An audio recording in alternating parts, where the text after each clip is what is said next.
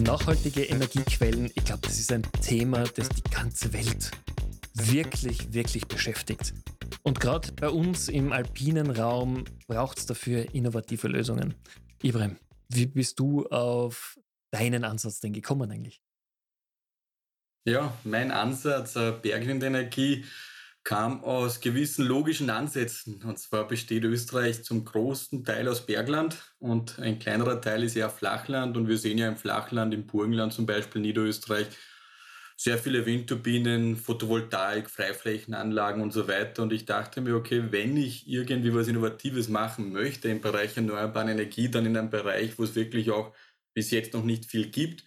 Und da bin ich eben aufs Bergland gestoßen und habe mir dann überlegt, ähm, naja, wie könnte man jetzt Wind oder Photovoltaik installieren, ohne ähm, mit dem Naturschutz oder mit der Umwelt in Konflikt zu kommen. Und dabei, weil ich mit meiner Familie sehr viel im Bergland unterwegs bin, äh, sind mir irgendwann die Seilbahnen aufgefallen, speziell die Skilifte, die im Sommer stehen oder vom Frühling bis Herbst eigentlich nicht genutzt werden. Und da kam mir die Idee, ob man denn nicht Windturbinen direkt auf das Förderseil von Seilbahnen montieren könnte. Und das war so vor neun Monaten, zehn Monaten mittlerweile der Anfang zu zu dieser Idee. ich, ich finde das eine wahnsinnig innovative Idee. Jetzt bin ich ja selber Tiroler und ich weiß, in Tirol war das Thema Windkraftwerke ja schon viele, viele Jahre ein großes Thema. Und dann haben alle gesagt, Gott, du kannst da nicht auf die Gipfel der Windkraftwerke aufmachen. Was braucht es denn, um tatsächlich deine Lösung bei den Seilbahnen zu implementieren? Wie viel muss ich denn umbauen? Das ist ja immer ein riesengroßes Thema, vor allem in geschützten Regionen natürlich. Ja, das ist natürlich ganz eine wichtige Frage und war vielleicht auch die Motivation oder ist der Kerngedanke hinter dem sogenannten Projekt Bergwind. Ich habe da von Anfang an eine Innovationsmethode verwendet, die heißt Design Thinking und die ist sehr kundenorientiert. Und da war im Endeffekt der Seilbahner, die Seilbahnbetriebe im Fokus und unter anderem natürlich auch die Rahmenbedingungen, jetzt in Tirol zum Beispiel oder in Salzburg auch die Anrainer, die Landwirte, die Wanderer, die Mountainbiker und so weiter das heißt, die speziell bei Windinstallationen oft bei Genehmigungsverfahren gewisse kritische Stimmen sind. Und da nicht nur ich allein, sondern mit einem Team von sagen wir, Querdenkern habe ich mich zusammengesetzt und habe überlegt, okay, aber möglicherweise, wenn wir das wirklich integrieren in die Seilbahninfrastruktur, dass das so da hängt wie ein Sessel eines Sessellifts, möglicherweise stört das ja keinen. Und dann haben wir wirklich angefangen mit den ersten Fotomontagen. Wir haben das visualisiert, damit wir das selber sehen, wie das aussehen könnte. Äh, das ist uns nach kurzer Zeit ziemlich langweilig geworden. Wir haben dann nach vier Wochen schon die erste Windturbine auf den ersten Skilift montiert, damit wir wirklich sehen, wie das ausschauen könnte.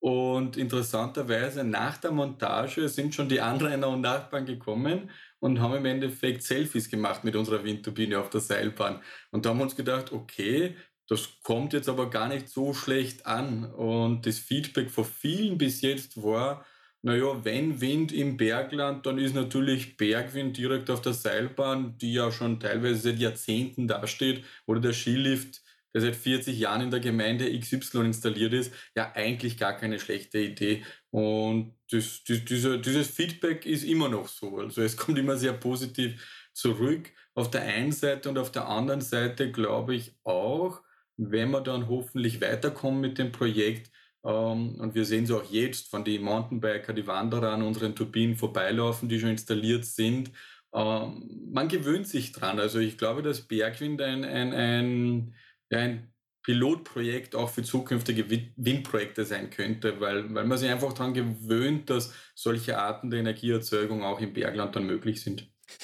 Was für spezielle Herausforderungen jetzt abgesehen von der Akzeptanz in der Bevölkerung, die bei sowas immer ein Riesenthema ist, gebe da vollkommen recht. Aber hattet ihr denn technologisch, weil äh, große Windturbinen wie im Burgenland gibt es natürlich schon seit vielen Jahren oder Jahrzehnten, aber gerade diese kleinen Windkrafträder, die ja auch in vielen Ländern Europas gerade richtig in Mode sind, in Österreich haben sie sich mhm. nicht wirklich durchgesetzt. Ähm, warum ist es so? Welches Potenzial hat denn auch diese Technologie eigentlich?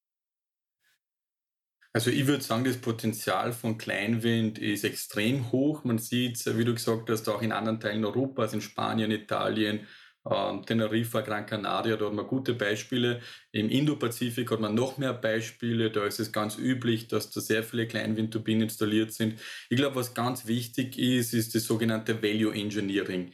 Das heißt, äh, Value Engineering bedeutet, Sinn ist es ja nicht alles zuzupflastern mit irgendwas, was gerade verfügbar ist, sondern schon ressourcenschonend und zielgerichtet das Ganze zu machen. Im Beispiel Bergland. Bergland ist aufgrund der Höhe schon einmal gut dem Wind ausgesetzt. Also die meisten Seilbahnen, Skibetriebe, mit denen ich gesprochen habe, die jammern eher, weil der Wind zu viel ist, sie oft die Seilbahn nicht betreiben können. Der Pistenfahrer jammert, weil es ihm ständig den Schnee von links nach rechts weht. Und meistens ist das dann der Ort, wo ich dann gern mit den Windturbinen hin möchte. Also das ist dann eine Synergie, die man nutzen kann. Und tatsächlich ist das schon mal das Wichtigste, das Windpotenzial muss da sein mhm. und das analysieren wir. Äh, dann muss im Endeffekt auch der Lieferant ein guter sein. Es ist so, dass wir als Bergwind keine Windturbinen fertigen, sondern wir am Lieferanten greifen bei den Lieferanten auf bestehende Lief äh, Windturbinen zu, mhm. die teilweise schon seit 30 Jahren im Einsatz sind. Also da ist wirklich viel Datenbasis vorhanden, wo wir sagen, wenn beim Kunden diese Windgeschwindigkeiten herrschen, dann würde er plus minus diesen Ertrag bekommen. Das ist dann ähnlich wie bei der Photovoltaik, wo die Sonnenstunden übers Jahr gerechnet werden. Analog geht's auch mit, mit Wind. Da gibt's eine gute Datenbasis. Und da greifen wir auf das zu und installieren es.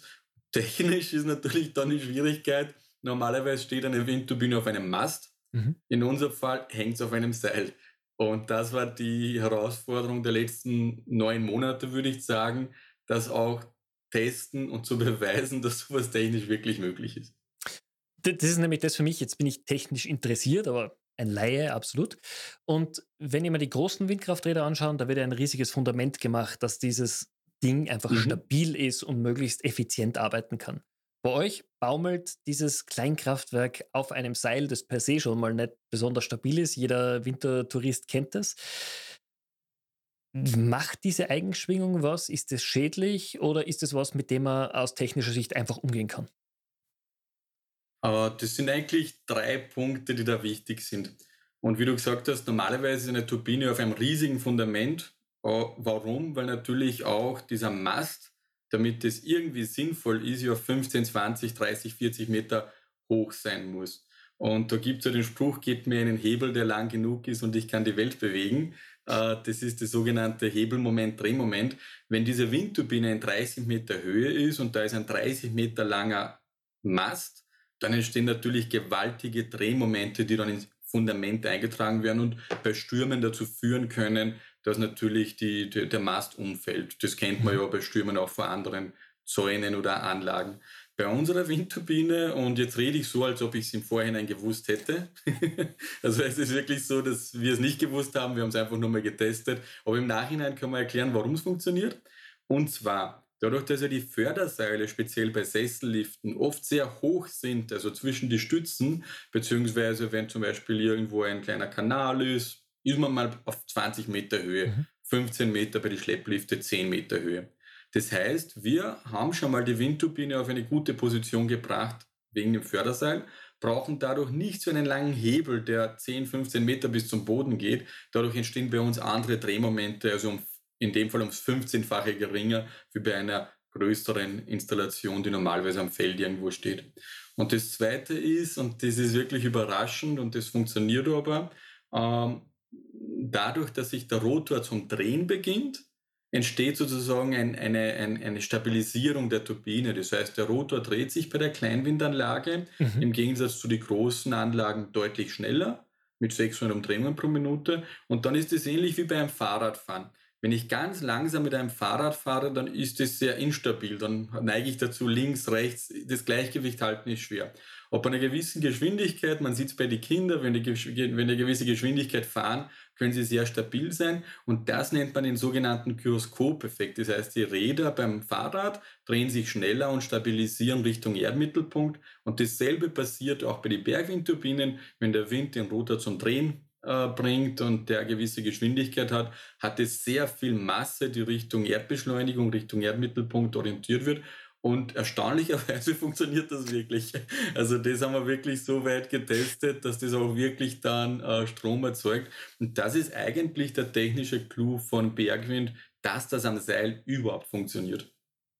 Finde ich beeindruckend und faszinierend.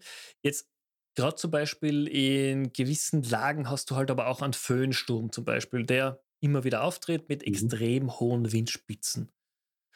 Der ja. normale Sessellift wird dann eingefahren, wird wahrscheinlich bei euren Turbinen dann auch sein. Die werden nicht bei solchen extremen Wind äh, draußen hängen bleiben, oder? Das ist dann eigentlich Teil der Bedienungsanleitung. Also als normalen Sessellift gibt es ja nicht wirklich. Es gibt, sagen wir, die früheren Sessellifte. Das waren die sogenannten fixgeklemmten. Da sind die Sessel ja auch im Sommer oder nicht im Sommer, aber zumindest äh, gewisse Zeit einfach oben geblieben. Und da gibt es die modernen Sessellifte, die wirklich wie die Gondeln jeden Abend auch reingefahren werden in die Garage und wieder aus der Garage montiert. Bei den modernen geht es natürlich sehr leicht, dass die bei Sturm dann wegkommen. Mhm. Äh, bei den geklemmten, die bleiben halt im Winter auch beim Sturm draußen, außer der Betreiber hat gewisse Maßnahmen, wenn er wirklich weiß, dass ein 180 km/h Spitzenböen kommen, dass er da Maßnahmen setzt. Tatsächlich ist aber so, dass das sicher die letzten sieben Monate das wichtigste Thema war, die Sturmsicherheit. Das heißt, wir haben uns angesehen, welche rechtlichen Rahmenbedingungen gibt es. Und da mhm. gibt es auch Normen, technische Rahmenbedingungen, die man erfüllen muss. Ganz einfach auch die Fläche, die zum Beispiel eine Gondel bietet, ist deutlich größer wie die Fläche, die unsere Windturbine bietet. Oder die Angriffsfläche eines Sessels, wenn der sich aufschaukelt, ist wirklich auch zehnmal größer wie unsere Windturbine. Mhm. Das heißt, uh, unsere Windturbine hat erstens weniger Fläche, und funktioniert aber auch nicht, wie man sich so vorstellt, äh, vor 100 Jahren diese Holländer Windmühlen, die eine riesen Segelfläche hatten und dadurch sehr viel Kraft aufnehmen. Die modernen Windturbinen funktionieren eher wie Flugzeuge, das sind sogenannte Schnellläufer-Auftriebsturbinen, kann man googeln, dann sieht man im Prinzip, wie das funktioniert. Das heißt, die können auch mit wenig Oberfläche sehr äh, viel Leistung aus der Wind rausholen, aus dem Wind rausholen. Und zweitens haben wir drei Sturmsicherungsmechanismen, die wir auch die letzten drei Wochen, äh, die letzten drei Monate getestet haben. Da ist es so, dass wir auch äh, Sturmböen mit über 120 km/h hatten und ich unruhige Nächte. Aber äh, die ganze Installation äh, hat überlebt und überstanden. Also da sind in der näheren Umgebung der Testanlage Bäume umgeknickt, Zäune ausgerissen, umgerissen worden. Die Windturbinen haben das überstanden, weil sie eben drei Mechanismen haben zur Absicherung, die alle drei gegriffen und funktioniert haben. Und das ist der nächste Clou. Ich würde gerne sagen, das haben wir vor Anfang an gewusst. Wir können jetzt, wir haben es dokumentiert und wissen, dass es funktioniert. Finde ich wichtig. Ich meine, das gehört einfach dazu, wenn ich gerade so ein innovatives Produkt auf den Markt bringe, muss es natürlich von allen Seiten auch, auch beleuchtet werden. Jetzt nochmal zurück genau. auch zu, zu, zum Thema Windenergie. Jetzt hast du in Österreich ja ausgenommen Burgenland zum Beispiel sehr wenig Nutzung von, von Windenergie. Ähm, wie hat euch das geholfen beim ersten, bei den ersten Projekten? Waren die Leute gleich offen dafür oder war das wirklich Überredungsarbeit? Ähm, Im Sinne von Bergwind die Idee, waren die Leute schon begeistert, dass man mit so einer Idee kommt. Viele waren natürlich dann, ja, haben hinterfragt, ob das technisch überhaupt machbar ist jetzt mit dem Seil. Aber nachdem wir die erste Anlage gehabt haben, die demonstriert hat, dass das auch gut ausschaut und mhm. funktioniert, mhm. hat durchgehend positiv. Also ich kann sagen, nicht nur jetzt bei den Seilbahnbetreiber und bei den Tourismusbetriebe, wo wir schon mit einigen in Kontakt sind, international sogar, also wirklich mittlerweile vor Italien über die Slowakei, Österreich natürlich, aber auch Deutschland bis Skandinavien. Mhm. Äh, hat es sofort in die ersten vier Monate sehr viel Interesse geweckt und wir haben da schon Kooperationspartner. Das heißt, Skibetriebe, die uns auch unterstützen mit Daten versorgen, mit Langzeitwinddaten, damit wir unsere Modelle aufbauen können. Das ist wirklich für mich äh, die positivste Überraschung gewesen, dass da alle sofort offen waren. Äh, wir haben teilweise Bauteile zur Verfügung gestellt bekommen für die Seilbahner damit wir Prototypen bauen können. Mhm. Seitens Politik extrem positiv, muss ich sagen. Also von Gemeindeebene, Landebene bis hin auch zu den Behörden, zu den Seilbahnbehörden, äh, speziell im BMK, die oberste Seilbahnbehörde, extrem hilfreich, kooperativ, würde sagen, ist fast ein Mentorship. Äh, die helfen da wirklich jetzt diese Innovation auch äh, rechtlich richtig umzusetzen. Und auch ganz wichtig, äh, so Instanzen wie TÜV, oder zertifizierte Seilbahningenieure, die natürlich später ja auch eine, sagen wir, eine sehr wichtige Rolle spielen, weil sie auch eine gewisse Sicherheitsgewährleistung abgeben müssen. Äh, also jede Unterstützung, die wir gebraucht haben, haben wir da bekommen. Also da war jetzt wirklich nicht einer, der gesagt hat, nein, das macht jetzt für mich überhaupt keinen Sinn. Also das zu hören ist einfach sehr, sehr positiv, vor allem für den Wirtschaftsstandort Österreich, wo einfach genau diese Innovationen gefördert werden sollen. Ausgehend davon, dass es ja wirklich gut läuft bei euch, wo soll es denn noch hingehen? Was ist denn so das Ziel? Was wollt ihr vielleicht in einer Stufe 2 erreichen? Ja, tatsächlich war das jetzt, sagen wir, die Prototypenphase mhm. und die nächste Phase ist jetzt, ähm, sagen wir, zwei Dinge. Das ist die Konstruktion und Entwicklung des serienreifen Prototypen der Bergwindturbine und der Bergsan PV-Module. Was bedeutet serienreif? Die sind dann auch von der Optik und von der Haptik so, dass sie nicht mehr wie Garagenprototypen aussehen, sondern ja, verkaufsfähige Ware. Das heißt, sie erfüllt sowohl die Optikzwecke, aber natürlich auch Handhabung, Lagerung. Durch gewisse Kniffe und Griffe ist das Produkt dann designt und fertig. Das ist sicher das Ziel bis äh, Quartal, Ende Quartal 1 nächsten Jahres.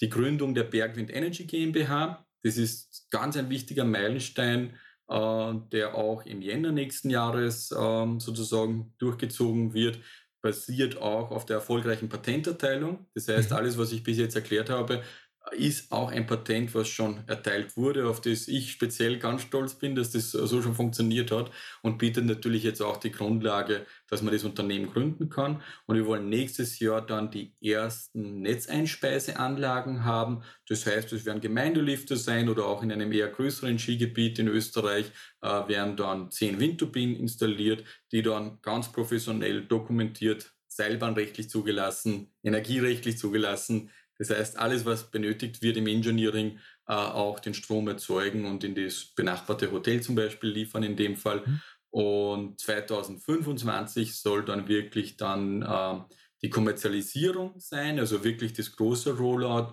Und das ist natürlich ein riesen Meilenstein, weil 2025 gibt es Events, beispielsweise äh, Schladming, äh, die Ski-WM.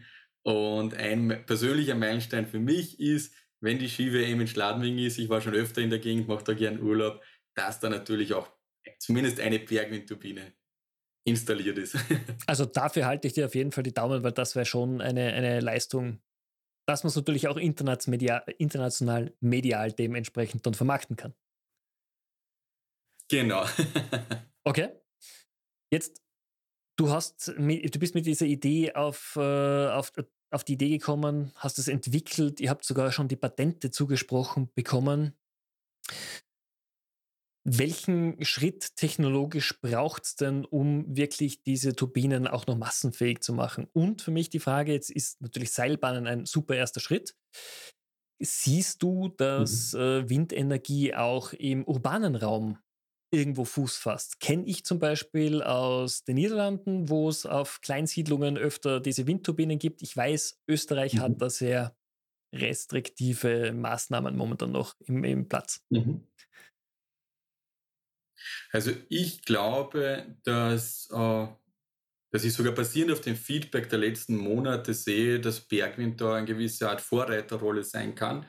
Äh, speziell auch andere Windturbinen-Startups, da gibt es ja ein paar in Österreich, auch unterstützen kann, dann später Projekte umzusetzen. Das heißt, wir greifen ja gern auf Lieferanten zu, die klasse, coole Windturbinen haben und okay. suchen einfach neue Anwendungen. Und es gibt auch gezielt, also wir sind sogar bald in Ried in Oberösterreich, da ist eine landwirtschaftliche Veranstaltung.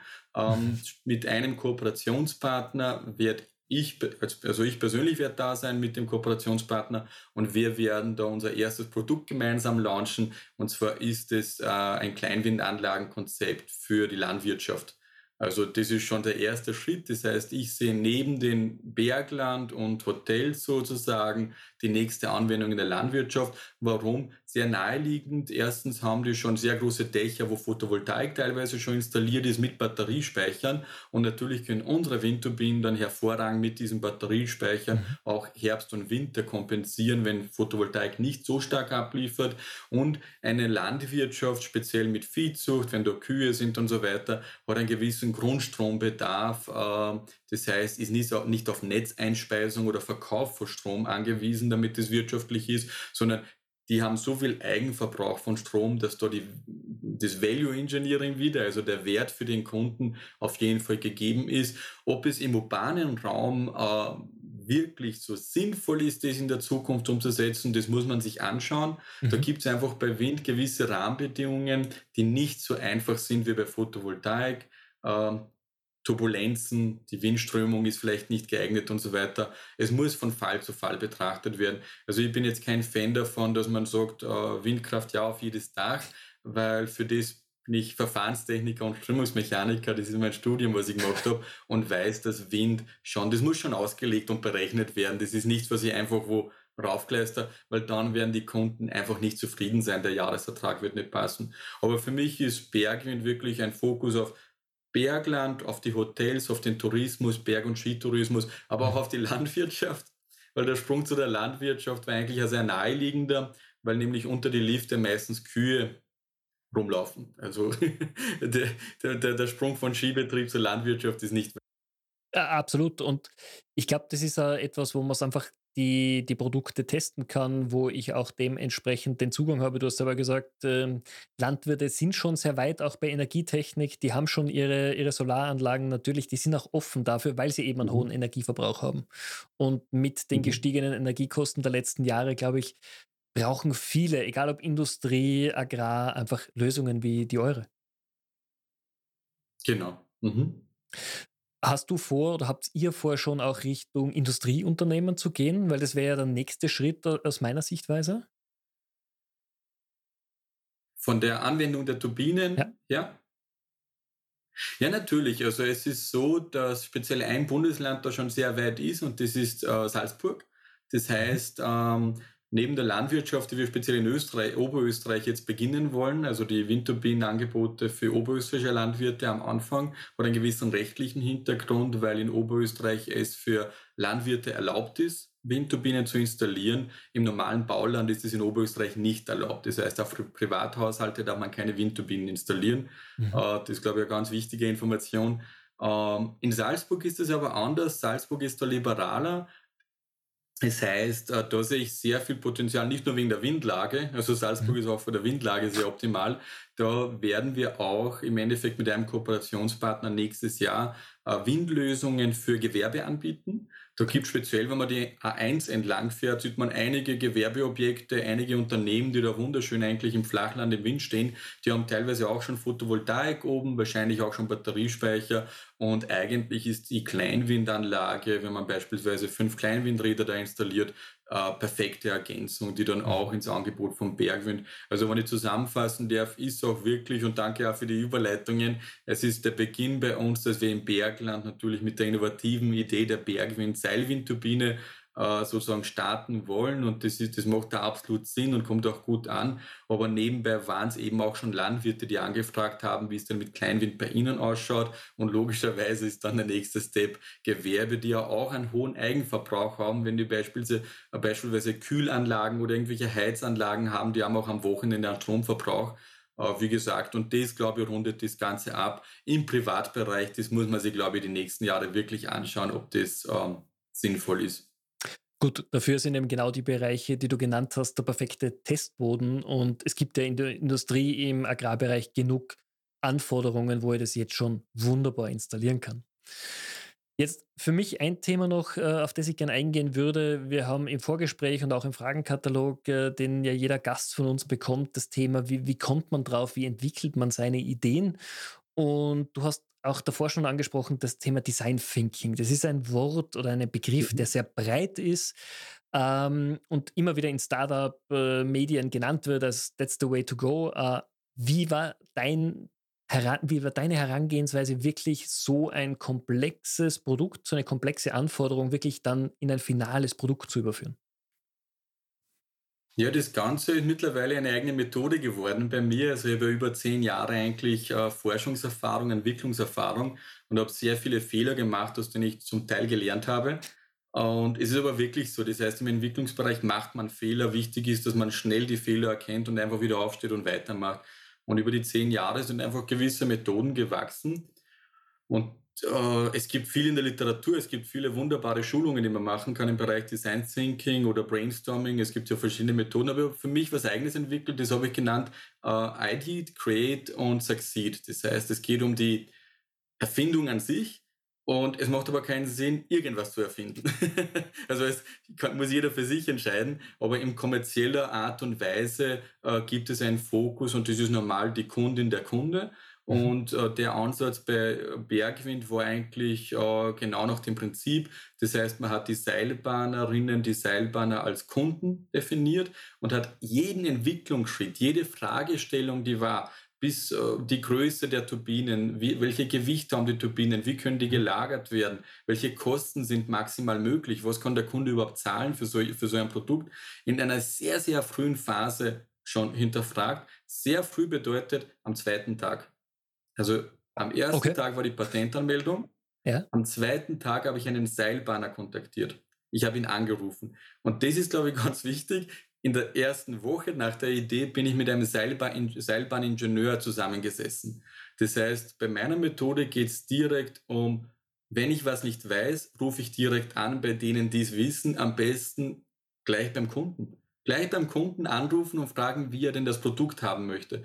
Und das hat so weit geführt, dass wir natürlich jetzt diese Skigebiete als Unterstützer haben, weil das natürlich am besten ist, wenn die Betriebsleiter uns direkt sagen, wie das Produkt aussehen soll und wie es funktionieren soll.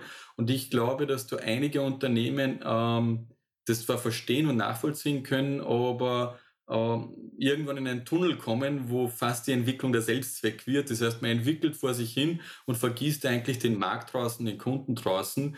Und was ich auch nächstes Jahr sozusagen probieren werde, das ist so eine Aktion, die heißt Innovate Now. Das heißt, da werde ich auch probieren, meine Methode auch anderen zu vermitteln, äh, weil ich glaube, ich habe das auch die letzten Monate im Zuge in Diskussionen mit vielen Startups, also ich habe ja auch jetzt mit vielen mhm. Startups mhm.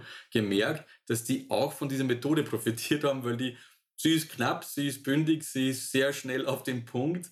Und ich glaube, dass das bei vielen Entwicklungen hilfreich ist, um wirklich schnell zu sein. Also das unterschreibe ich dir in der Sekunde, vor allem du bist der beste Beweis, dass es funktioniert.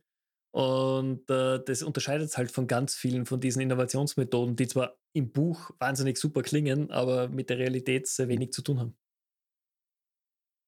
Genau, das ist, das ist, glaube ich, der springende Punkt. Es ist gut, beides zu haben, aber schnelle Entscheidungen treffen sind, glaube ich, bei einer Entwicklung ganz, ganz wichtig. Absolut. Letzte Frage an dich, wenn wir uns jetzt im Oktober 2024 nochmal zusammensetzen, persönlich oder wieder virtuell. Was muss denn passiert sein, dass du sagst, ja, die letzten zwölf Monate waren erfolgreich, waren produktiv und so, wie man es vorgestellt hat? Ja, tatsächlich ist es eben die äh, Gründung des Unternehmens mit auch den Kooperationspartnern, die schon da ist. Äh, das schaut für mich schon sehr vielversprechend aus. Und natürlich äh, zufriedene Kunden. Also nächstes Jahr würde ich gern zurückblicken und sagen, äh, wir haben schon da 1, 2, 3, 4 Skilifte ausgerüstet und das Feedback seitens Betriebsleiter ist sehr gut. Ähnlich auch bei den Landwirten. Wir haben ein, ein zwei, drei Bindanlagen bei, bei, bei Landwirten installiert, haben schon die ersten Erkenntnisse. Mehr muss es gar nicht sein, weil ich möchte da wirklich sehr konsequent sein. Äh, lieber ein paar, sagen wir, Testkunden, denen auch bewusst ist, dass es natürlich Testzwecke äh, sind. Man lernt sozusagen gemeinsam. Wir nehmen die Learnings und starten dann 2025 konsequent durch mit Produkten, wo wir wirklich wissen, das bringt dem Kunden äh, garantiert äh, bessere Wirtschaftlichkeit, bessere Nachhaltigkeit und so weiter. Also auch dieses Value Engineering ist mir ganz, ganz wichtig, weil wir wollen ressourcenschonend umgehen und das Ganze auch beim Kunden so widerspiegeln. Finde ich schön. Ibrahim, ich halte euch die Daumen. Ich bin ganz sicher, dass das Ziel aufgehen wird. Ich glaube, gerade Österreich und auch unsere Nachbarländer brauchen so energieeffiziente Lösungen wie eure. Ich halte euch die Daumen, dass es ganz, ganz groß wird. Danke sehr, vielen Dank.